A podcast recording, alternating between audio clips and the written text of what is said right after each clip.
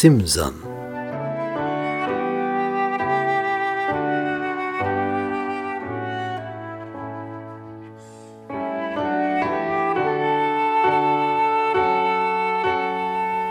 Es war ein Mann in Zora von einem Geschlecht der Daniter mit Namen Manoach, und seine Frau war unfruchtbar und hatte keine Kinder. So beginnt die Geschichte vom stärksten Mann aller Zeiten, den es zu dem Zeitpunkt noch gar nicht gibt. Und der Engel des Herrn erschien der Frau, dieses Manoach. So lesen wir es im Buch Richter, in Kapitel 13, die Verse 2 und 3. Und was sagt der Engel dieser Frau? Siehe, du bist unfruchtbar und hast keine Kinder. Der Himmel weiß Bescheid über dein Leben. Aber du wirst schwanger werden und einen Sohn gebären. So hüte dich nun Wein oder starkes Getränk zu trinken und Unreines zu essen. Denn du wirst schwanger werden und einen Sohn gebären, dem kein Schermesser aufs Haupt kommen soll. Denn der Knabe wird ein Geweihter Gottes sein von Mutterleibe an. Und er wird anfangen, Israel zu retten aus der Hand der Philister. So weit, so gut. Was macht die Frau? Sie erzählt's natürlich, ihr Mann. Sag, stell dir vor, da kam einer, da war der Engel. Und es war ein Mann Gottes. Seine Gestalt war anzusehen wie der Engel Gottes zum Erschrecken. Ich fragte ihn nicht, woher er kommt, wohin. Er sagte mir nicht, wie er hieß. Er sagte nur, du bist schwanger, wirst einen Sohn gebären, trink keinen Wein, kein starkes Getränk, iss nichts Unreines. Der Knabe soll ein Geweihter Gottes sein vom Mutterleib an bis zum Tag seines Todes. Ah, und der Mann Noach, der möchte jetzt ganz genau wissen. Ja, wie und was, und dass er nur nichts falsch macht. Und er betet, ach Herr, lass den Mann Gottes wieder zu uns kommen, den du gesandt hast, damit er uns lehre, was wir mit dem Knaben tun sollen, der geboren werden soll. Manoach ist sich dieser großen Aufgabe bewusst. Der will keinen Fehler machen. So eine große Verantwortung. Boah, schon, schon während der Zeit im, im Mutterbauch soll sie schon so darauf achten, was sie isst, was sie trinkt. Ja, und dann, wie geht's weiter? Ja, und Manoach hat gebetet, bitte komm noch einmal, sag's uns. Und der Engel Gottes kam wieder.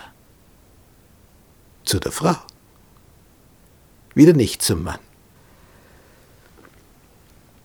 Sie saß aber auf dem Felde und ihr Mann Manoach war nicht bei ihr. Da lief sie eilends und sagte es ihrem Mann und sprach, siehe, der Mann ist mir erschienen, der heute Nacht zu mir kam. Manoach geht seiner Frau nach und dann treffen sie ihn auf dem Acker. Bist du der Mann, der mit meiner Frau geredet hat? Ja. Wenn nun eintrifft, was du gesagt hast, wie sollen wir es mit dem Knaben halten und tun? Ja, und dann kommen die Instruktionen wie beim ersten Mal.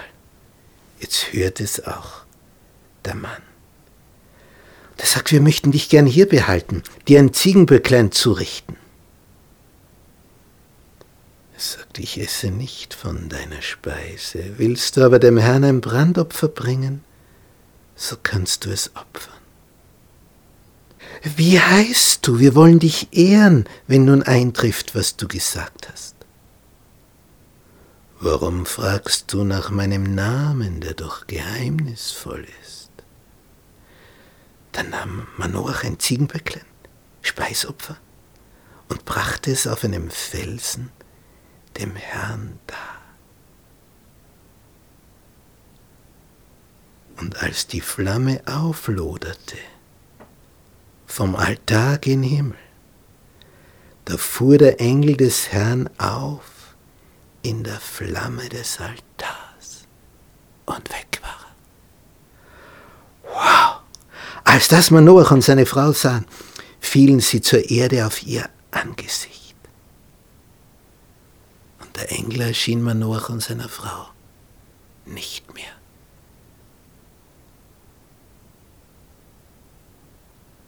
Und er sagt, stell dir vor, wen wir gesehen haben. Was für eine Aufgabe. Sie werden das nie mehr vergessen. Und sie nehmen das ganz genau. Und wirklich, ein Sohn wird geboren. Simson. Und der Knabe wuchs heran und der Herr segnete ihn. Und Simson zeigt seine Stärke. Unwahrscheinlich stark. Aber der Feind Gottes in der unsichtbaren Welt, der lockt ihn in eine Falle. Simson hat keine Angst, zu den Philistern zu gehen. Er ist ja so stark.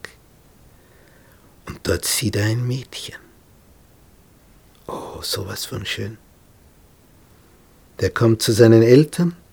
Ich habe ein Mädchen gesehen unter den Töchtern der Philister. Nehmt mir nun diese zur Frau. Was sagen die Eltern?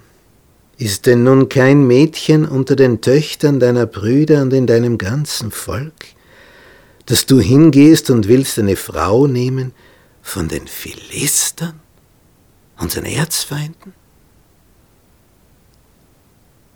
Was sagt er?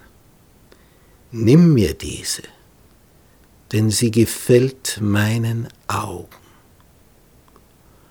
O junger Mann, du bist im Begriff, einen Riesenfehler zu machen. Denn Schönheit ist nicht nur von außen, Entscheidend ist die innere Schönheit, denn die äußere wird vergehen, aber die innere bleibt und die wird wachsen. Das ist eine Philisterin.